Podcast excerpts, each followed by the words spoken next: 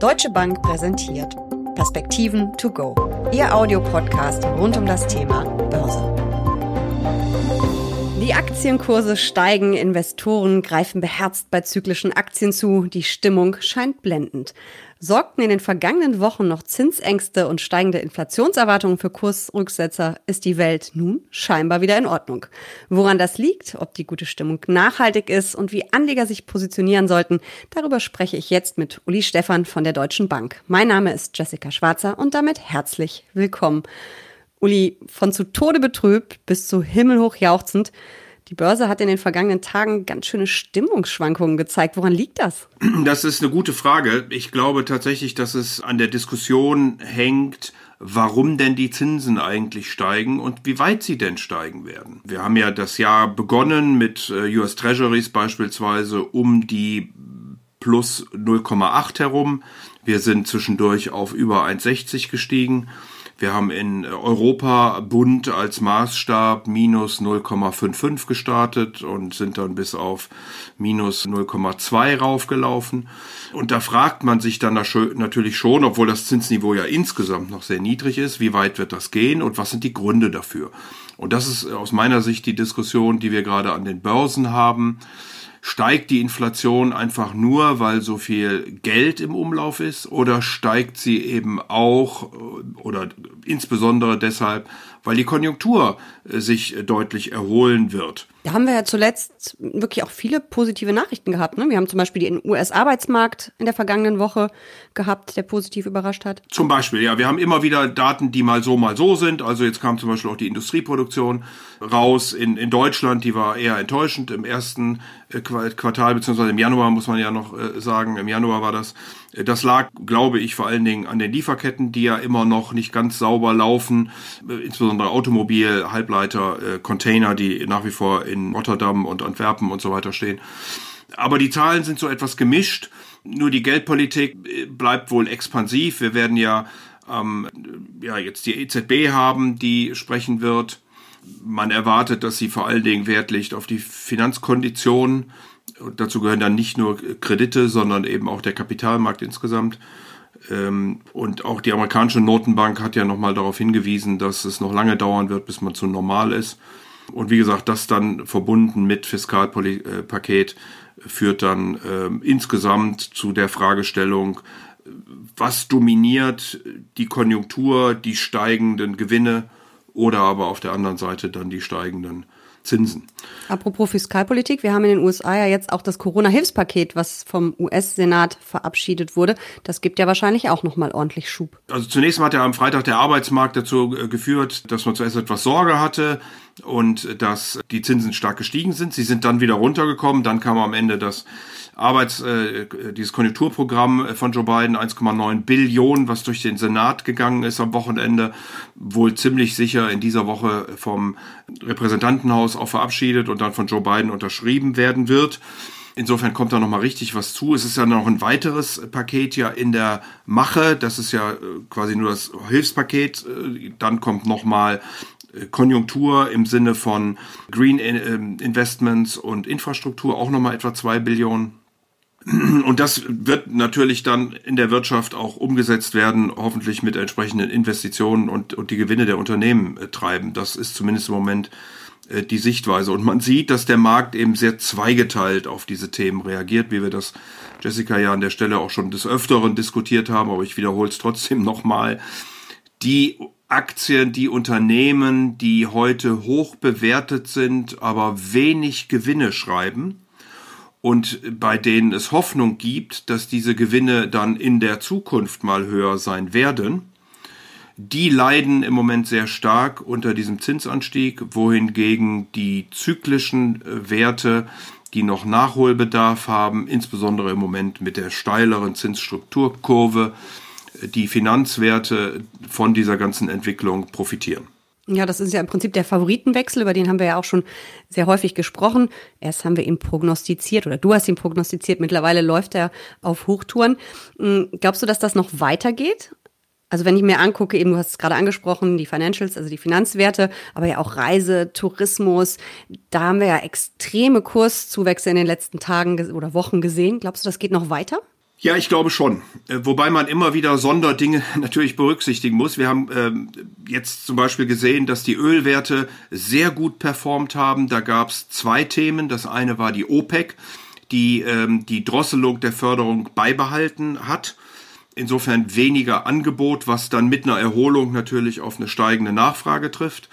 Äh, das hat äh, den Ölpreis nach oben getrieben und dann gab es ja noch einen Angriff der Houthi-Rebellen aus dem Jemen auf die größte Ölladestation, also den größten Ölterminal der Welt in Saudi-Arabien. Da ist nichts Schlimmes passiert, aber das hat dann endgültig den Ölpreis nach oben befördert und insofern haben dann die Ölwerte davon sehr stark profitiert. Auf der anderen Seite war ich ja immer jemand, der auch Reise und Freizeit präferiert hat, äh, tu das eigentlich immer noch.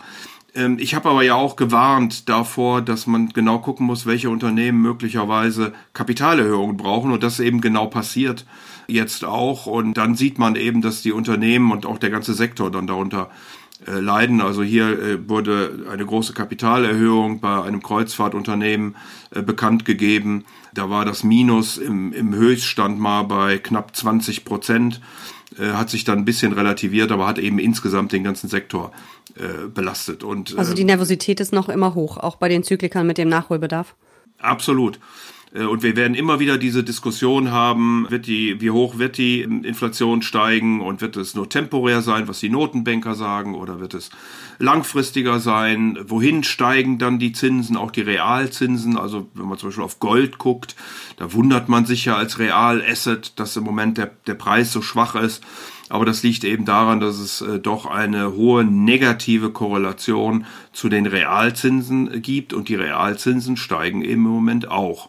Also mich hat das auch gewundert, weil man sagt doch eigentlich, dass, dass äh, das Gold eben auch eine Versicherung gegen Inflation ist und wir haben bei den steigenden Inflationserwartungen jetzt ja nicht den Run auf Gold erlebt. Ja, aber du hast äh, natürlich Opportunitätskosten, weil der Zins dann irgendwann auch wieder interessant wird, wenn er Richtung zwei Prozent läuft, möglicherweise. Äh, auf Gold gibt's ja bekanntlich keine Zinsen und Dividenden auf der einen Seite und auf der anderen Seite ist eben schon immer noch die Hoffnung da. Deswegen laufen ja auch diese Corona-Verlierer jetzt relativ besser.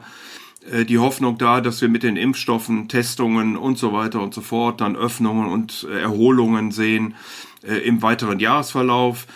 Ich meine nur mal als Beispiel, wir als Deutsche Bank erwarten im ersten Quartal ein negatives Wachstum in der Bundesrepublik von minus zwei Prozent erwarten aber fürs Gesamtjahr immer noch plus vier Prozent. Das bedeutet also, die Quartale drei, äh, zwei, drei, vier müssen schon extrem gut werden, um dann insgesamt auf diese vier Prozent zu kommen. Und das ist so ein bisschen das Spiegelbild, äh, was, was wir da haben. Äh, die Hoffnung, die damit verbunden sind, natürlich auch Richtung Unternehmensgewinne die dann eben auch in der entsprechenden Höhe reinlaufen sollten. Wir hatten ja jetzt gerade Quartalsbilanzen gesehen, Quartalszahlen gesehen. In den USA sind wir, glaube ich, mehr oder weniger durch. In Deutschland gab es noch ziemlich viele Zahlen. Wie ist es denn gelaufen? Das waren ja jetzt die Quartalszahlen fürs vierte Quartal. 2020, aber es gibt natürlich ja Ausblicke für 2021. Ja, also man muss sagen, dass äh, das vierte Quartal schon sehr gut gelaufen ist, vor allen Dingen in den USA war die Erwartung minus ein Prozent auf das vierte Quartal 2019. Und äh, diese Erwartungen sind dann um 15 Prozent übertroffen worden. Also man ist am Ende bei plus 14 Prozent rausgelaufen. Wow. Das ist äh, schon bedeutend, aber damit ist natürlich auch die Messlatte recht hoch jetzt äh, für die Zukunft, weil man dann erwartet, dass, naja, auch eben jetzt die Erwartungen im Grunde wieder übertroffen werden. Also sozusagen diese grauen Erwartungen sind wahrscheinlich äh, noch höher. Der Ausblick war gemischt. Manche Unternehmen haben sich getraut, andere waren da doch noch etwas vorsichtig äh, vor dem Hintergrund äh, der Entwicklung. Aber die äh, Prognosen für die Unternehmensgewinne Richtung dieses Jahr, die sind schon, die sind schon sehr, sehr gut. Und insofern dürften sich dann auch mit den Gewinnen die Bewertungen wieder ein Stück weit relativieren, die ganz sicher nicht mehr billig sind am Aktienmarkt. Müssen wir uns denn auf weitere Stimmungsschwankungen gefasst machen? Ja, ich glaube schon. Also ich glaube, dass äh, die Notenbanker sehr wichtig sind und da wird äh, jetzt wirklich sehr, sehr genau darauf geachtet werden, ob sie äh, Inflationsängste, Sorgen haben, ob sie gegen steigende Zinsen vorgehen werden. Also muss man jetzt mal gucken, was die EZB denn dann sagen wird, ob sie von einer Entkoppelung der US- und der europäischen Konjunktur redet, also Amerika deutlich besser als die Europäer, ob sie davon redet, dass ihr PEP-Programm, äh, also das Kaufprogramm für Anleihen möglicherweise ausgeweitet äh, werden könnte. Jerome Powell letzte Woche eher vorsichtig, die Signale Richtung Kapitalmarkt, aber ich hatte ja vorhin schon gesagt, er hat dann Richtung Realwirtschaft doch wieder sehr gebremst. Äh, da laufen wir ja auch dann in, naja, guten Woche, knapp zwei Wochen in so ein FOMC-Meeting hinein. Insofern ähm, werden wir auch da sicherlich neue Signale sehen und das wird man beobachten äh, müssen, wie denn der Kapitalmarkt damit umgeht. Da sind immer Überraschungen gut und dann entsprechende Volatilitäten. Und wie positioniere ich mich in einem solchen Umfeld? Ja, ich würde eben natürlich die grundsätzlichen äh, Themen, die Anleger zu äh, beachten haben, auch weiterhin anschauen, nicht alle Eier in einen Korb legen. Es juckt sicherlich in den Fingern bei dem einen oder anderen Wert, der jetzt auch stärker gefallen ist, aufgrund der Zinssituation zuzugreifen. Das ist vielleicht noch ein bisschen früh, aber an der, ja, das kann man sich mal angucken. Ansonsten wäre ich nach wie vor bei den Zyklikern die preiswert sind. Wieder mit der Warnung, man muss gucken, wer ein Geschäftsmodell hat und möglicherweise Kapitalerhöhung braucht. Wer glaubt, dass die Zinsen nochmal zurückläuft, kann natürlich auch mal vorsichtig die ein oder andere Anleihe angucken. Ansonsten sind Anleihen eher die Absicherung im Portfolio. Das gleiche gilt für Gold. Wir haben ja ein starkes Gold ja im letzten Jahr gesehen, weil es eben politische Unsicherheit und weil der Zins so niedrig war und die Anleger dann lieber Gold als Hedge für Aktieninvestments genommen haben als Anleihen. Weiß ich nicht, ob das in der Weise zurückkommt.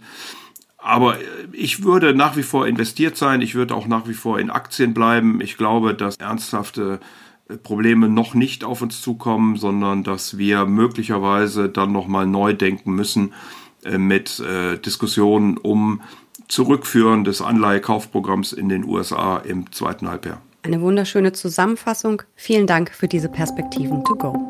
Sehr gern.